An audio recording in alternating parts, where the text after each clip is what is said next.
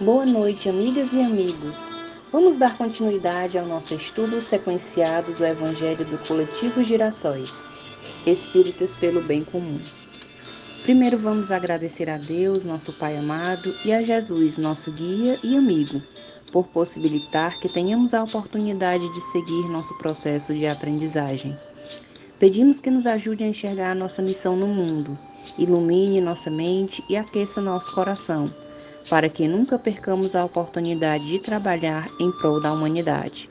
Nas quartas-feiras, fazemos vibrações pelos irmãos que sofrem discriminações, mulheres, negros, pessoas em situação de rua, LGBTQIA, indígenas e demais. Pedimos, amigo Jesus, que auxilie a toda a sociedade a reconhecer que todos nós somos irmãos, todos precisamos de uma palavra amiga e todos nós também podemos dar uma palavra acolhedora. Todos temos diferenças e essas diferenças são salutares, pois juntos nos completamos, sempre vivendo em comunhão, cada um compartilhando seus dons, uns ajudando os outros nas suas caminhadas.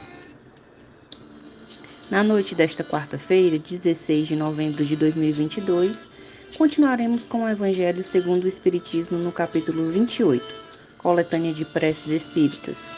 4. Preces pelos que já não são da terra, pelas almas sofredoras que pedem preces.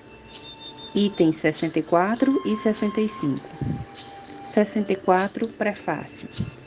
Para se compreender o alívio que a prece pode proporcionar aos espíritas sofredores, faz-se preciso saber de que maneira ela atua, conforme atrás ficou explicado. Aquele que se ache compenetrado dessa verdade, ora com mais fervor, pela certeza de que tem de não orar em vão. 65. Prece.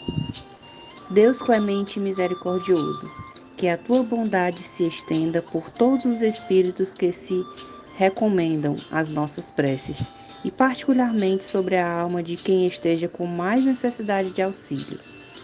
Bons espíritos, que tendes por única ocupação fazer o bem, intercedei comigo pelo alívio deles. Fazei, fazei que lhes brilhe diante dos olhos um raio de esperança, e que a luz divina os esclareça acerca das imperfeições que os conservam distantes da morada dos bem-aventurados. Abri-lhes o coração ao arrependimento e ao desejo de se depurarem para que se lhes acelere o adiantamento.